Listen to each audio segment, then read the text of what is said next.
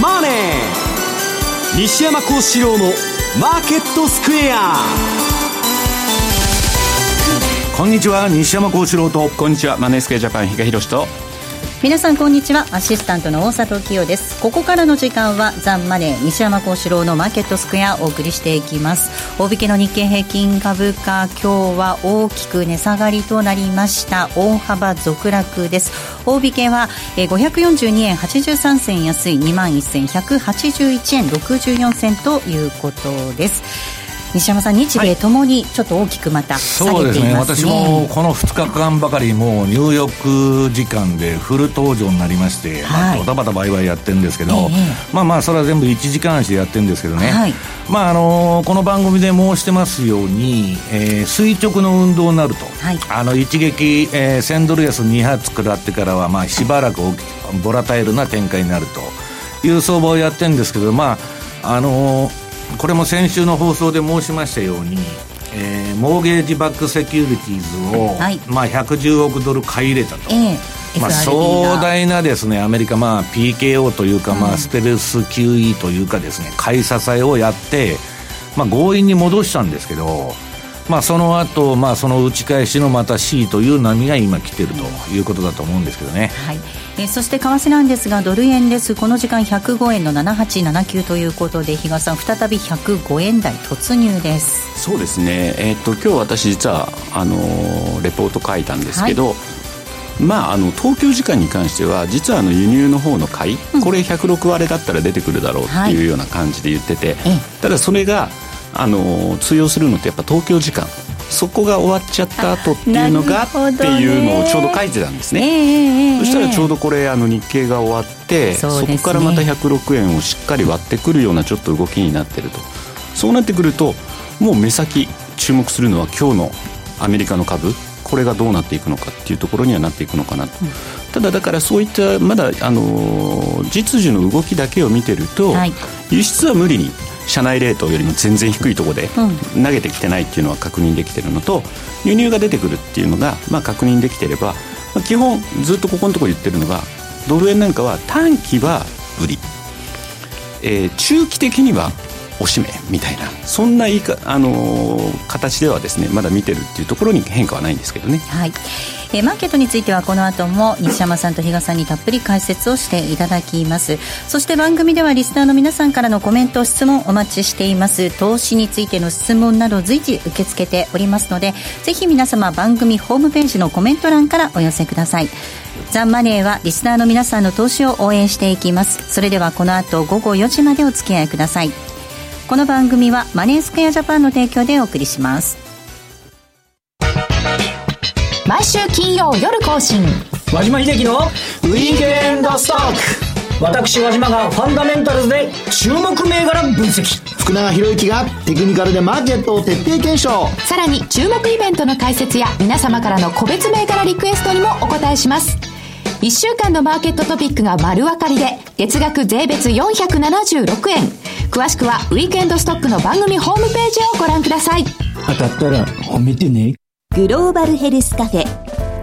途上国へ赴き医療システム全体の向上を目指すグローバルヘルス。番組ではマスターの明石医師とカフェの常連客が国際医療協力を取り巻く技術革新や経済の動きなどの新しい潮流について語り合います。放送は毎月第3火曜日午後5時30分から。どうぞお楽しみに。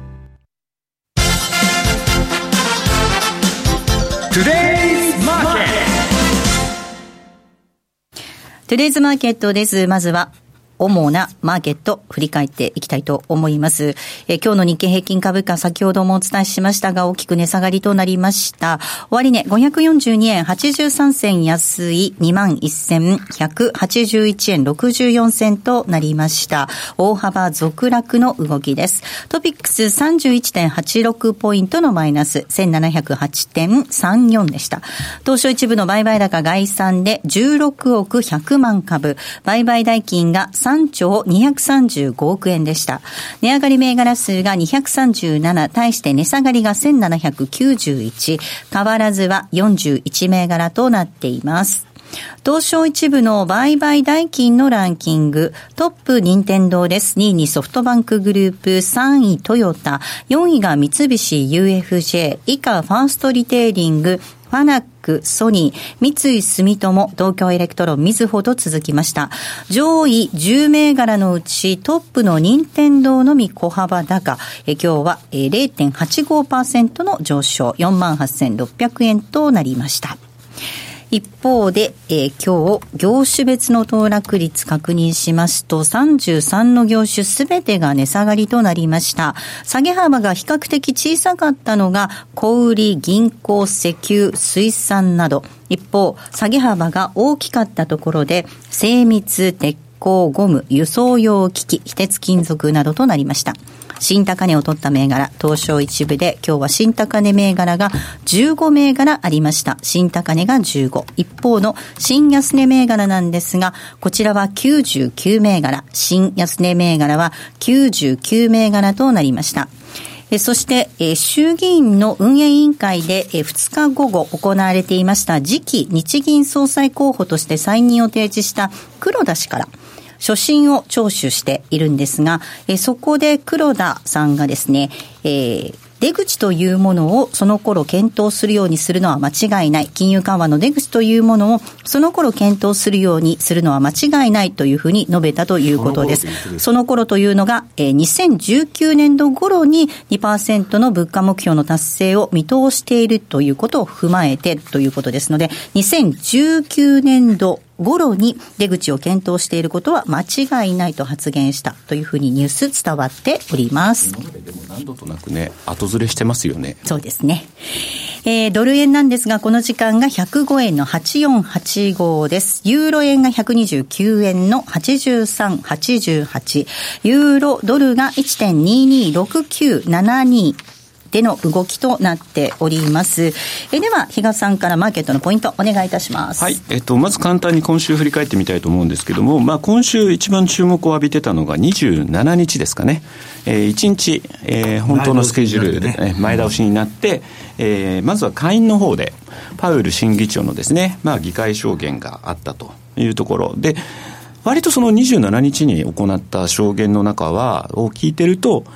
想定してた以上にちょっと高派な部分があるかなということで、そこから金利が一旦上昇。で、金利上昇を嫌気して株安。で、えー、全般的に株の下げが大きかったんで、リスクオフ。ドル買い、円買い、クロス円売り。もう典型的なその、リスクオフ時のパターンというか、そういった流れになってる。比嘉さん、それ、パウエルがハト派なこと言ったらどうなってたんですか、いや、あんまり変わらなかったと思いますけどね、一時的には戻っても、それほどあの変わらなかった逆になんか、長期金利とかう、ね、そ上がりそうじゃないですか、それって。まあ、そうですけどね。うん、まあ、難しいよね、まあ、どっち、ね、どっち行ったって難しいよね。で、そんなところに、昨日の、えー、トランプさんというのがあったなというので、まあ、鉄鋼とアルミ。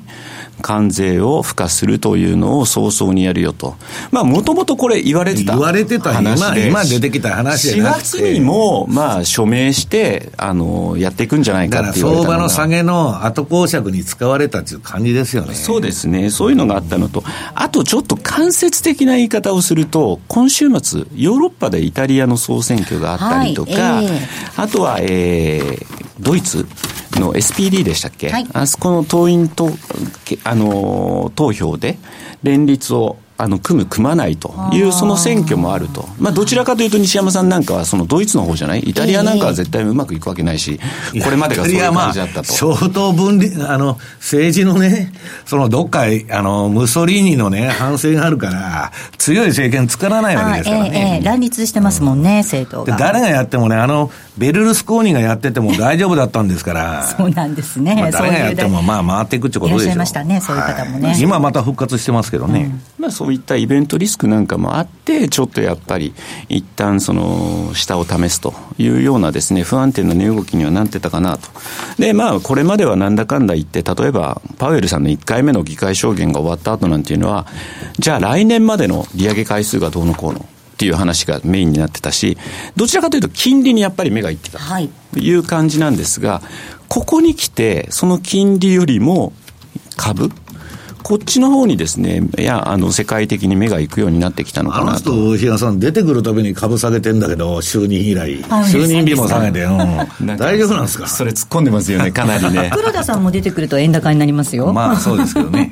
まあそういう意味ではですね、まあただうまくパウエルさんは正直今回その高派な部分をあの認めた割にはですね、うまく1回目は乗り切ったなって。ミスター普通って言われてるんですけど、普通のことしか言わないんですよ。そこの部分はね、まあうまく乗り切ったかなと。逆にそういう1回目とかっていうと、やっぱり何かしら市場の洗礼受けやすいっていうところがなかったのは、まあまあ良かったんじゃないかなとは思うんですが、まあ、じゃあその後どうなるのっていうことになっていくと、ちょっと今週別の部分から見てたら気になること、中央銀行の動向もちょっと気になる、その、はい、FRB はそうだったんですけど、あの、実は日銀は日銀で、28日だったかな、25年超の、えー、国債の買い入れ、また100億減額してたんですよ、うんうん、この時市場反応がそれほどなかったとい。うところで、はい、2回目だからね。まあ、そう言いますけども、それでなくても、またやっぱり出口って、今、ただでさえナーバスになってるところで、そういうことをしらっとやるっていうところがですね、またやっぱちょっと気になりますし、で来週、3月8日は ECB。ここでやっぱり政策決定会合があるので、この間出た消費者物価指数はそれほどでもない、インフレ今一つじゃないというような、えー、でも PCE は結構、あれ、上がってましたよ。それはアメリカじゃなくて？アメリカ、アメリカ。あ、今 ECB。ヨーロッパの消費者物価ですよ。ヨーロッパは上がらないよね。はい。っていうのもあったので、じゃあ本当にここから出口というところ模索できるのかどうなのか、ちょっとここからはですね、中央銀行の動きっていうのも少し気にしておかなければいけないのかなというふうには思ってるんですけどね。はい。本当あの、中央銀行の動きどうなっていくのか、日銀も含めてっていうところですよね、西山さん。まあ、中央銀行バブルの後始末今やってるわけですから、うんで、まあ、比嘉さん今言ったように、まあ、パウエルが出てきたと。このまあ、非常に難しい舵取りを迫られてるんですよね。はい、で、それは何かっつったら、まあ、この放送で言ってますように、まあ、イエレンの負の遺産なんですね。まあ、彼女がもっと利上げしとかなきゃいけなかったものを、チャイナショックだ、ブレグジットだ、なんだ、かんだ言っててですね、利上げが遅れちゃったと。で、その間ね、景気が100ヶ月超も拡大してるわけですよ。うんで、もっと利上げしとかなきゃおかしいのに、利上げが遅れた分、今一生懸命キャッチアップしてると。いう図式なんですよ。でね、そうすると、どうなるかと言ったら、利上げで今、金利が上がると株が嫌がると。で、まあ、リスクオフだみたいなことが一つなってるんですけど、かといってね、えー、っと、これ株安を止めようと思ったら、えー、っと、今の利上げをとりあえずね、まあね、3回とか4回とか、まあ言っとるのを休止すると、止めちゃうと。あるいはですね、今資産売却を去年の10月からやってんですけど、まあそれを止めちゃうと。いうバブルの温存の手段は、まだめちゃくちゃなインフレになってないんで何でもできるんですけど、パウエルとしてはそれをやっちゃうと、うん、例のトランプの大盤振る舞い予算の問題でですね、その、えー、っと、財政不安とかに火がついちゃうと。はい。はい。そのインフレに火をつけちゃう可能性があるわけですね。で、インフレになっちゃったら、もう、利上げの停止もできなければ、資産売却の停止もできなければ、うん、その先にある、あるべき利下げとかね、QE4 も何もできなくなっちゃう。だから、パウエルとしては、イエレンの負の遺産を継いどるわけですから、今は、まあ、高派って言われてますけど、あれ、利上げするしかないと。いう、まあ、ことになっちゃうわけです。どっち取るかっつったら、粛々とやりますと。で、その裏というのは、景気がいいからだというロジックでやってるわけです。だけど、あの、我々そのパウエルの証言見てたときに、まあファンドのミーティングとも、とかもしてたんですけど、これまあもうちょっとその玉虫色になるかと思ったら割とね、うん、もう粛々と、ストレートに言ってましたね。上げていくと言っとるっちゅうのはね、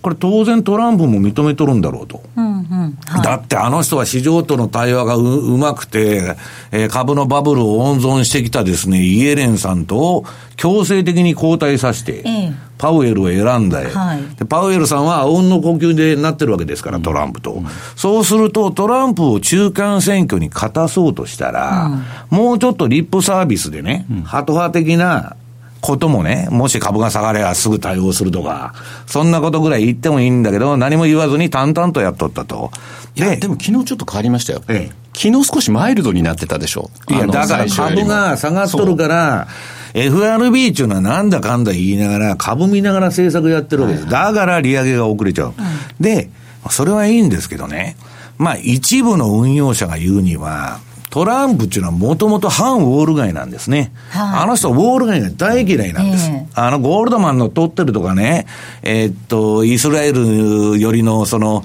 人物を取ってるとかね。ねいろんなこと言ってるけど、それは表面上の話で、あの人対イスラエル戦略から何からもうむちゃくちゃ、当のイスラエルにしたら、これは困ったなっていうことばっかりやってくるわけです。結構窮地に追い込まれてるみたいですもんね、はいはいはい、イスラエル。あのー、建国以来の窮地に追い込まれてると。でね、とにかく、なんかその肩代わりをプーチンがしてるような感じになっちゃって、えー、もうあの、自分の国のこと以外は知るかという路線なんですよ。で、トランプとして、あの人は一応長期政権考えてるんだけど、何が邪魔かって言ったら、あの、ヒラリーのとこが邪魔なんですね。あの民主党の、いわゆるそのディープステートと言われる軍産複合体が、えー、邪魔をすると。トランプはね、あああいうふうに好戦的に見えてるけど、別に戦争しようとも思ってない、別に。あれ、金儲けだけの人ですから。で、外交っていうのは未知数ですからね。まあ、そんなに突っ込んでやる気もないんだけど、その一部の人が言うには、トランプっていうのは、株が暴落したって知ったことかと。うん、いうのを知っててやってる可能性もあると。表面的には逆のこと言っとんですよ。はい、あの、株が上がったのは俺のおかげだと。そうですね。ただ、ダブルミーニングというか、ダブルスタンダードというかね、彼のやり方全部そうなんだけど、ね、言っとることとやっとること180度違うことが多いんですよ。はい、だから、あの、えっと、自分の息がかかったパウエルに、高鼻かと言わしとるっていうことはですよ、そこそこ株が下げたってしょうがないという、その、感じじゃないかというですね、不安も出てるわけです。自分の敵対する、はい、先ほどお話にあった、その軍産複合要するにトランプはウォール街から、あの、金なんかもらってませんから、ヒラリーだけですからね、えー、もらってたのは。うん、あの、だから、その、うん、ちょっとね、そこら辺が、微妙なバランスで、で、パウエルがね、私は一番なりたくないのは FRB 議長ですよ、今。まあ、日銀もそうなんですけど、日銀もそうなんですけどね、いやな、なりたいって言ったって、その、ならしてくれないですけど、要するに、利上げすればするで株が下がっちゃうと。で、利上げしなかったらしなかったで、インフレだとかね、財政不安だとか、もうどっちやっても地獄みたいな。まあ自分たちが始めた政策ではありますけど、自分たちの首絞めちゃってますよね。いや、だからまあパウエルが悪いというより、まあ彼はまあ FOMC のメンバーにいたんで、まあその責任はあるんですよ。まあまあ、あの、うん、イエレンの尻拭いという形なんですね、役割としては。うんうんでも今回に関して言うとね、そこまでパウエルは多少なりともマイルドな発言に変わっといて、そこをね、ちょっと経った後にね、パあの、今度はトランプが、その貿易に対して関税化すっていうのはね、これもう少し後でもよかったんじゃないかなっていうね、もう本当トランプさんだから何考えてんだろうなっていうところありますよね。のあれやって何が起こるかって言ったら、アメリカのコストプッシュでしょ。はい、全部インフレなんですよ。そ、ね、の彼のやる政策は全部インフレにつながるんですよ。高い、安い人件費、あの、移民取るのもやめて、労働力を、全部コストアップするわけですから、で、当然企業収益も下がってきますよ。コストが上がるんだから。だから、なんかね、どっちを向いても、ちょっと、うん、その、はっきりしたね、道筋っていうのは示しにくい。うん、ただ、私としてはですよ、パウエルの取る、取る、取るその方法としては今みたいに淡々と上げていくと。それはアメリカの景気がいいからだと。言ってる方がいいわけです。アメリカの財政不安とかね、こんなでっかい借金持ってて、当然ドル安にしてくるだろうとか、ドルの信任の問題とか、そんなのが出てきたら、それこそグリーンスパンが辞めるときね、あれだけ長期にわたって、ね、あの、FRB 議長やった人がね、辞めてどうでしたかって言ったら、いや、夜も寝られなかったって言っとるんですよ、グリーンスパンは。で、なんで寝られんのですかって言ったら、ドルが暴落するか心配で寝られなかったって言っとるんです。だから、まあちょっとですね、難しい舵取りを、まあ迫られるなということですね。アメリカの金利は、まあ3%にもいくんじゃないかみたいな動きしてましたけれども、足元ではちょっと。だから、それは逆にパウエルが高派なことを言ったから、こういう3%のあの手前で足踏みしてるわけであってね。高派なことを言ったから逆に。ハト派なことを言ったら、これはもうタガが外れとると。で、長期金利っていうのは暴走するんですよ。80年代も暴走したわけですから。はいだからそういう可能性があるから、まあ、パウエルとしては私はうまくやったとは思ってるんだけど、うん、まあ、どっちにしたって、じゃあ今後どうすんだと。いうことになるとね、まあ3月の FOMC、えー、3月21日にありますけど、非常に難しい舵取りを迫られるということです。でね、まあ私はまあ金利の相場感という意味でわかり、わかりませんけど、今日まああの、ブルームバーグにですね、熊仲間と。はい。要するに、あの、ブルとベア。はいはい、ブルが強気で、ベアが弱気で、はい、熊は弱気の象徴なんですね。牛が強気の象徴で。で、そうなんで、何の記事かというとですね、まあ、債券を、債券の帝王のビル・グロースは、もう長期の、えー、金利のボトムを見たと宣言してるわけです。うん、ね、うん、今もうその上がっていく過程にあるんだと。はいで、レーダリオもそういうこと言ってたと。で、もうガンドラックは前からですね、それ言っとるわけです。もうビル・グロースより早く言っとるわけです。で、ここに来て、まあ今日後半のコーダーでやるんですけど、あの、エリオット波動のポール・チューダーがですね、これはまあ年末までに3.7%ぐらいいってもおかしくないんだと言っとるわけですね。で、金利が上がるということは、みんなレバレッジ、借金経済でね、この市場っていうの持ってんですよ。FX から株から全部信用取引、先物取引、証拠金取引。それの、景色が変わると。で、企業も全部ゼロで金借りて、ゼロで調達してやってたら何でもよかったんだけど、これから全部借り換えから何から金利が上がっていくわけです。だからそういうことはね、きあの、金利が上がるっていうことは皆さん景色が変わるんです、世の中の。ということなんですね。はい、ここまではテレーズマーケットをお送りしました。杉村富代 CD マガジン2018年2月号は、ますます注目を集める第4次産業革命関連株を一挙公開。キーワードはこれだ好評発売中。CD60 分、価格は税込7560円。別途送料をいただきます。お申し込みは03-3595-4730ラジオ日経通販ショップサウンロード。またはラジオ日経ネットショップサウンロードまで。あの名実況をもう一度。永久保存版実況 CD 白川二郎実況名勝負セレクション。ただいま好評発売中。オグリコールでおなじみ1990年有馬記念をはじめ記憶に残る厳選14レースの実況を完全収録。感動の名場面が鮮やかによみがえります。鈴木よしこさんとのスペシャルトークも収録してお値段は税込2000円。送料が別途かかります。お求めお問い合わせはラジオ日経ネットショップサウンロードまで。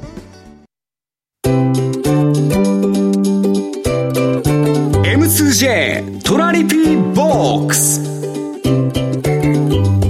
トラップリピートトラップリピート。僕の名前はトラリピトラップリピートトラップリピートそれを略してトラリピ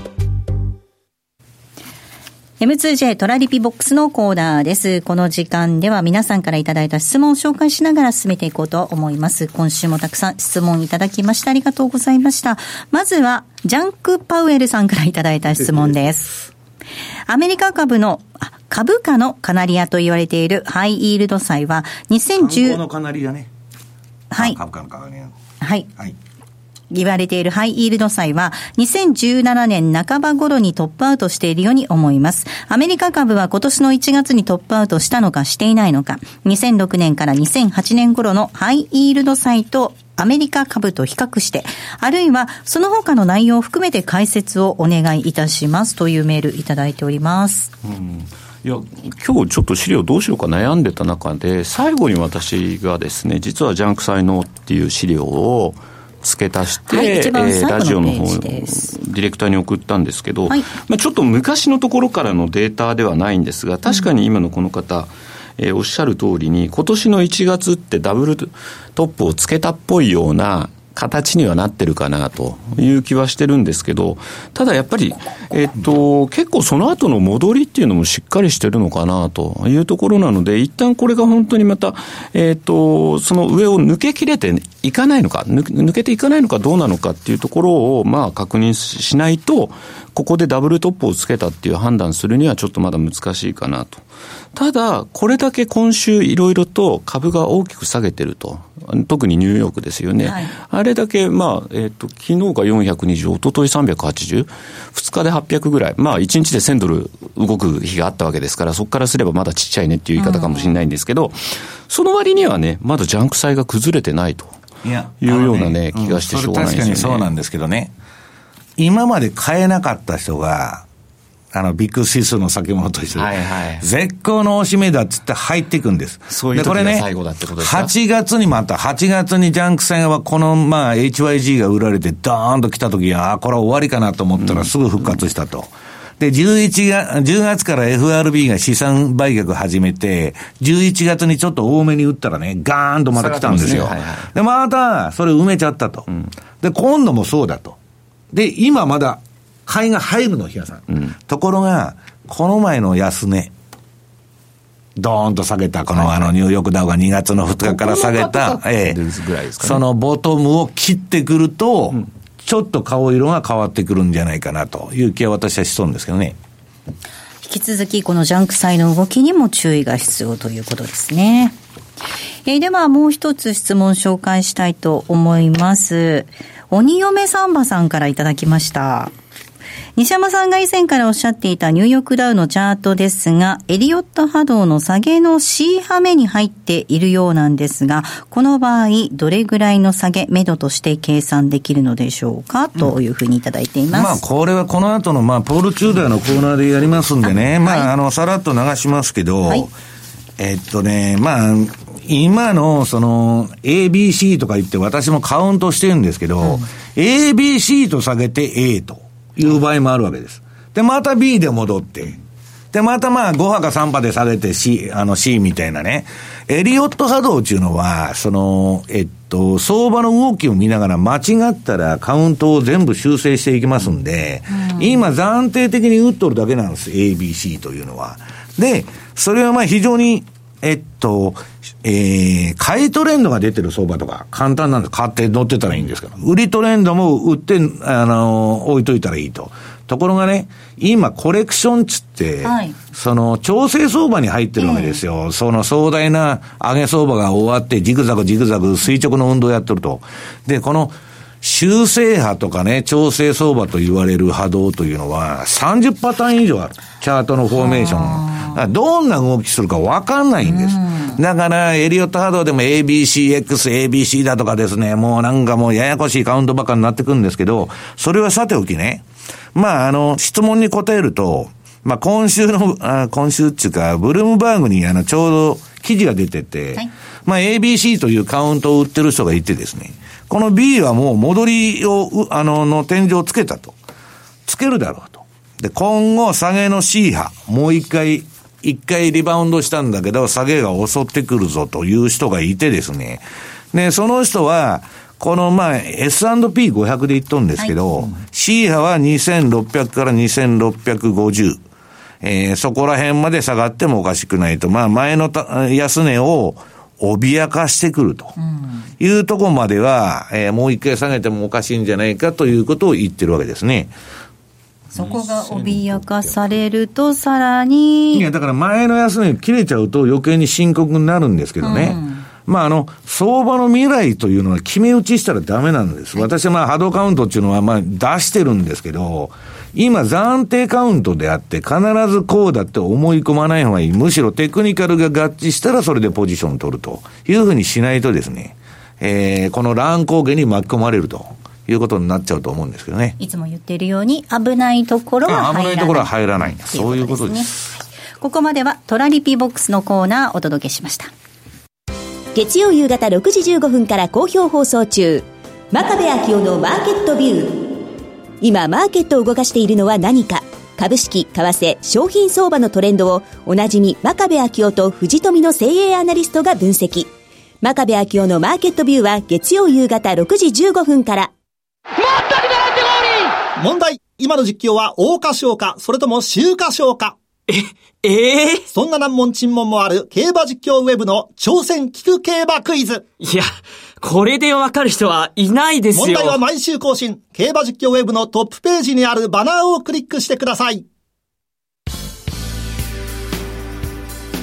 浜田節子です。鎌田新一です。投資という冒険をもっと素敵にするために、マーケットのプロを招いてお送りする、ゴーゴージャングルマーケットは、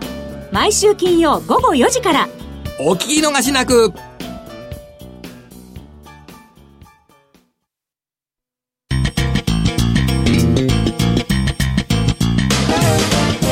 西山幸四郎のマーケットスクエアさあ、このコーナーではマーケットの見方について西山さんにいろいろな角度で教えていただきます。今日のテーマです。ポール・チューダー・ジョーンズの相場感ということでお伝えしていきたいと思います。はい。えー、まあ、ポール・チューダー・ジョーンズというとですね、まあ、ブラックマンデーで億万長者になったということで有名で、まあ、日本の証券会社とも朝からの因縁があるんですけど、まあ、それは今日 M2J さんので、あ、それでも言ってないのか。ちょっとあの、話せない話があって言ってないんですけどね。はい、まあ、要するに我々のね、はい。えー、80年代頃から相場は、あれやってる人には、まあ、スターですよ。まあ、神様、仏様、チューダー様と呼ばれた時代もあると。はい、で、とにかくこの人は逆張りが得意なんですね。相場の真ん中では絶対入らない。うん、要するに移動平均付近では入らない人なんです。転換点を狙うと。いうことです。で、転換点狙って転換しないと損切り、転換しないと損切り、転換しないと損切り。ただ相場感が変わるまで、それを打ち続けるわけです。で、まあ、損切りが早いのと、とにかく、まあ、あのー、相場感がまあちょっと優れてる人だったんですね。えー、で、まあとにかく、それでまあ、あのー、ブラックマンデーでですね、株の S、S&P500 のショートと、えー、あと、米国債を買いまして、まあ、その二つで大儲けしたと。で、まあ、それ以来、まあ、安定した運用をやってるんですけど、まあ、チューダー自体はファンドがでかくなりすぎてですね、まあ、他の人にいろいろやらしとったんですけど、その人たちが、まあ、あんまり儲けないんで、えー、自分がまた最前線に立つみたいなことこの前言ってましたけど、まあ、それはともかくね、今何言っとるかというと、ちょうどこの相場が下がった2月2日に出て、あの、チューダーファンドの顧客にですね、チューダーインベストメントの顧客に、市場は危険な金融バブルだと、まあ、警鐘を発したんですね。で、今のアメリカの株の上げ方見てると、まあ、これまでのね、IT バブルから、えー、何から、まあ、日本の1989年でもいいんですけど、金融バブルの再現をやってると言っとるわけです。で、それと同時にトランプみたいなああいうね、腐敗した、まあ、あの、減税だとかね、インフラ投資、この完全雇用化で行うという財政政策はやめるべきだと。これはまあ、レーガノミックスで答えが出てるわけですから、双子の赤字がでかくなっただけど。で、あの、恐ろしいのはね、チューダー、あるいはプレクターとか、まあいろんな、まあ波動カウントね、私のとこにもエリオット波動の何個も送ってくるんですよ。で、人によって全然違う。で、何種類かある波動カウントのうち、おそらく今日番組資料の2ページに上げてるんですけど、ポール・チューダー・ジョーンズが見とる、その、この波動カウントというのは私が上げてるやつだろうと。で、これね、リーマンショック前に5波動の天井打って ABC で下げて、そっからこれニューヨークダウの週足のチャートなんですけど、1、2、3、4、5と。もう天井を打った形になってるわけです。で、今下げのこの前 A がドーンと来て、ちょっと戻してると。その下げの A っていうのは大きな A じゃないかもからね。目先のまあ調整の中の A、B と来て今 C に入ってる。この下げで。いう動きなんです。で、これがね、エリオット波動っていうのは、その、えー、チャートの芸術とか言われとるんですけど、はい、実際にはね、えー、ダウ理論を発展させて、あの、相場のフラクタル、フラクタル理論と、フラクタル性を、まあ、相似性ですね。うん、えー、追求した、まあ、パターン分析、あるいは、まあ、サイクル理論としてね、えー、当たるとか当たらないとか置いといて、まあ、完成されたですね、体系的な理論なんです。で、それを見ると、この中大の発言だとかね、このエリオットの絵面を見てると、これちょっとそのリーマンショックの後のボトム2009年から始まった相場の私は最終波動だと言ってるんですけど、ただ5波動は当てにならないんで1、2年延長してもおかしくないし、明日終わってもおかしくないと言ってたんですけど、まあおそらく彼が打って、今見てるカウントっていうのはもう5波動打っとるだろうと。もう相場の天井をつけてる形になってると。で、そうであればね、はい、こっからの相場はですよ、仮にそれが正しいとすれば、相当難しいぞと。で、下げ相場でね、一気にバーッと下げてくれたら、半年8掛け2割引きまで行ってくれたら、それはいいですけど、この昨今の相場のように、ドーンとこの前ね、1週間に1000ドル超2回下げて、で、その後ね、連銀が、まあ、あの、PKO というかですね、買い支えを入れて、めちゃくちゃ戻して、で、また今下げてると、いうことで乱高下するんですね。だから、えー、っと、まあ、先ほど大札さんやれた危ないところは入らないっていうのは私の信条なんですけど、何やってるかというとね、今日番組資料で持ってきたんですけど、もう全部、この2日間なんか全部1時間足、はい、あるいはまあ30分から15分まで全部やってるんですけど、値幅が出ますんで、とにかくニューヨークダウの動きでもね、ね。えー、ドル円の動きでも何でもその1日に値幅がありますんで、そこのね、まあ番組資料で言うと赤くなったら買い、黄色くなったら売りというのをぐどんにやっとるだけと。1時間足でも結構取れますもんね、はい、これだけ動いてくれると。はい、で、今の相場何がね、怪しいかというと、日米ともに全く出来高が伴ってない。真空自体戻して真空自体下げとるみたいな。市場参加者がいないんですよ。うん、これいかにも動きとしては嘘くさいわけです。うん、だからね、ちょっと、えっと、これだけ亀裂が入ってね、そんなその、この前の A 波だけで絶好の買い場だと。んで、B で戻ると。やっぱり買いじゃないかと。絶好の買い場だと。んで、今まで高すぎるっつって様子見てた人も全部買いに入ってきとんです、今。ね。それはアメリカも日本も買えなかった個人が全部入ってきてる。ところがね、この伝説的と言われるね、レジェンドのマクロトレーダーですよ。みんなレーダーリオにしたって、その、えっと、チューダーにしたってね、債券王のビル・グロースにしたって、ガンドラックにしろ、ジョージ・ソロスにしろ、全部弱気でしょ、うんこれをちょっと考えないといけないなと。多分彼らの目には、えっとまあ、一般の人が見てるのと違う風景が映ってるんじゃないかという気がするんです。で、私はね、相場を前もって警鐘を鳴らすんですよ。その直前になってから下げてから言っててもですね、巻き込まれてもう金なくなりましたっていうふうになっちゃうんで、いつでも2、3ヶ月あるいは半年ぐらい前から予防的に言ってるんですけどね。えっと、そういう話をしても、今の今でもですよ。この前もアメリカ人喋ってた。はい、今週。はいいや、この相場は危ないからちょっと入らない方がいいんじゃない？って何を言ってんだと。絶好の買い場だと。おしめだと。はい。もう、買えが、もうやっと買える値段に下がってきたと。わーわー言ってるんです。だから私が言ってるような話には誰もアジャストしてない。世の中の9割の人はここはおしめ買いで絶好の買い場だと思ってる。で、そっちの方が正しいかもわからない。私は間違ってるかもわからない。はいか、ただし、私は間違ってようが正解であろうが、この相場危ないと。なぜなら調整相場だから簡単じゃないと。上げたり下げたりすると。上げトレンドは上げっぱなし。下げトレンドは下げっぱなし。うん、だから、予防的にですね、1時間だとか、まあ4時間以下のタイムフレームで、細かく利益を取っていくと。ボラテリティ高いから値幅が出るんで、それで十分だという気がしとるんですけどね。出来高が伴ってないっていうお話がありました。やっぱり懸命な投資家入ってきてないっていうことですか？いや、みんな傷んでるから入ってくれないんですよ。だってこの前のビッグ指数の先物の商品だってね、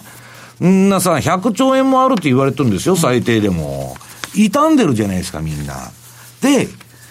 もう、それでもなんで、えっと、買われてるかって言ったら、はい、まだ金余りなんです、それでも。それでも金余り。金余りなんですけど、私はね、最近銀行の話聞くと、はい、それもちょっと違うと思ってるんです。というのは？もう、もう銀行間取引のですね、もうボリュームもものすごい縮んでるし、今警戒してね、こことは取引するなとか、そういうオフレ状がたくさん回ってるんですよ、FX の業界でも、ね。当ててくれるなんていうのは昔からあるんですよ。この銀行にはうちの名前見せるなよ、みたいな。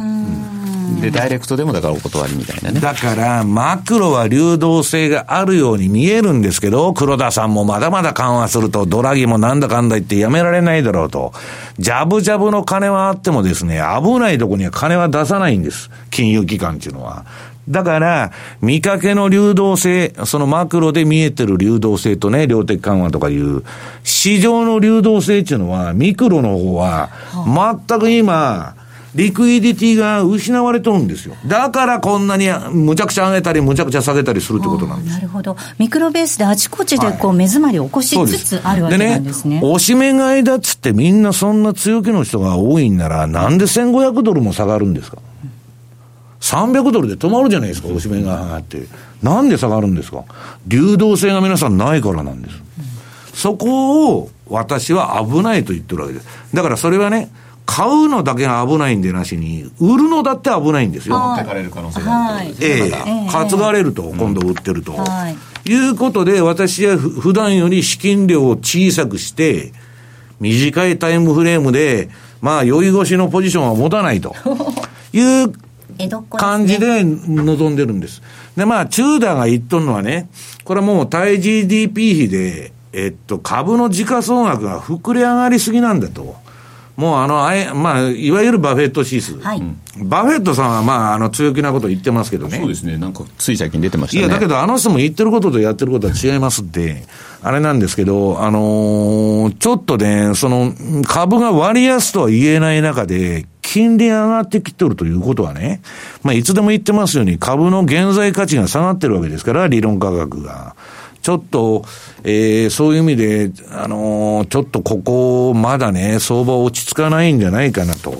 いう気がするんですけど。ただね、今日スタジオ入る前に西山さんとその株の話をちょろっとしてたんですけど、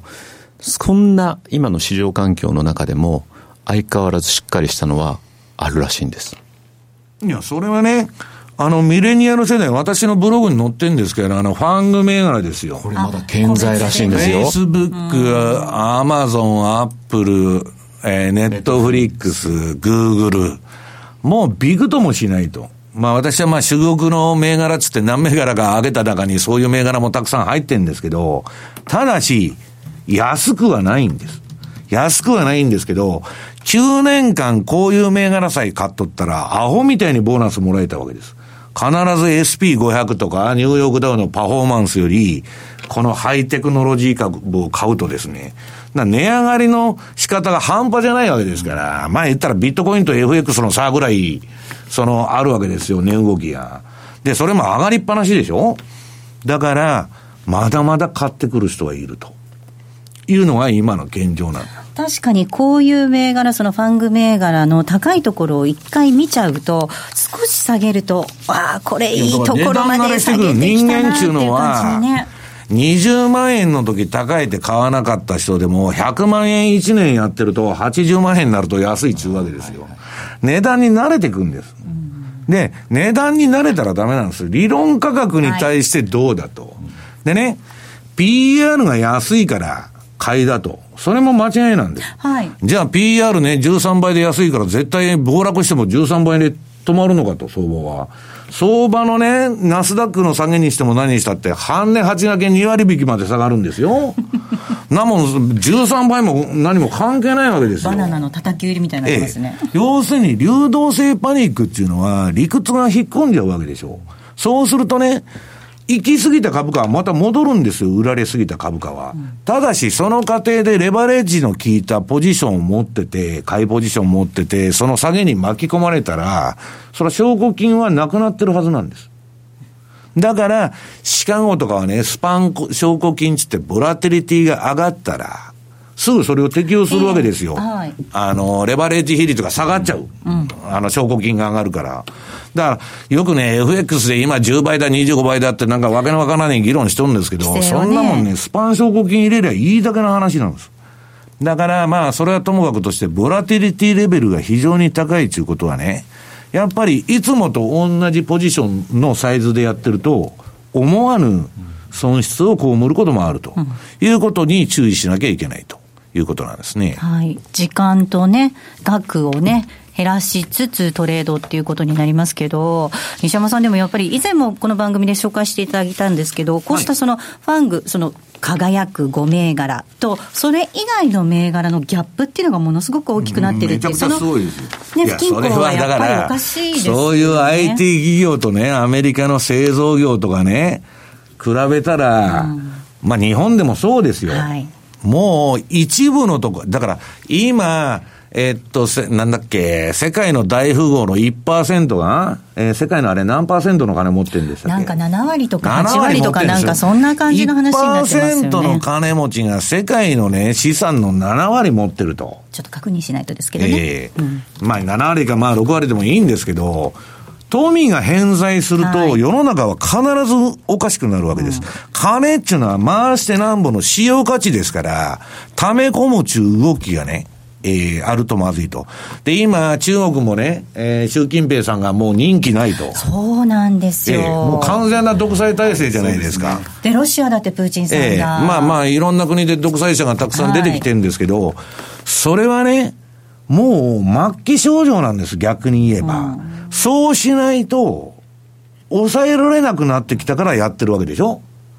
ああ、なるほどね。ええ権力で力で上から抑えないとパワーで抑えないと、うん、えー、合議制とか話し合いでは解決がつかない問題が山のように出てきていると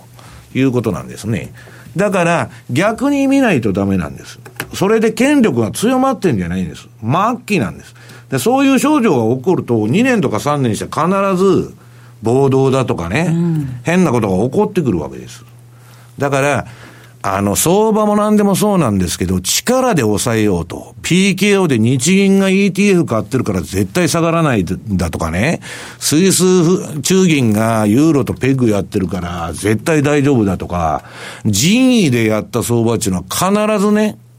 壊れるってことなんです。まあ、副作用も大きいですね。はい。市場っていうのは行きたいとこに行くわけですから、上がったものは下がるし、下がったものは上がると。その動きを止めて平行にしようと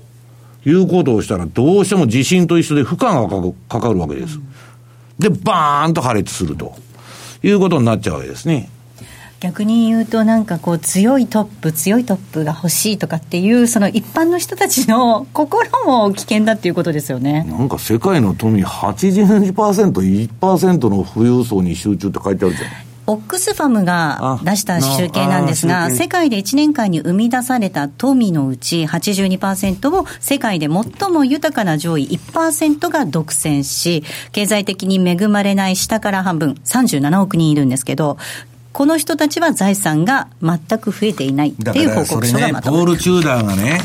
えー、私たちが資本主義を見直す理由っていうことでやってるんですけど、うん、まあ、ぜひね、そのビデオが日本語版が出てますんで、それを皆さん見てください。はい。ここまではマーケットスクエアでした。では、投資戦略いきたいと思います。1分しかなくてなかなか厳しいところではあるんですけれども えっと、まず一つ言ってあのお伝えしておきたいのが、はい、実はまあこの今ちょっとあのえー、ちょっと円高が進んでいるマーケット、はい、あのトルコリラ円がね最安値を更新してきているということで今度ちょっと今下値目処がなくなってきていると。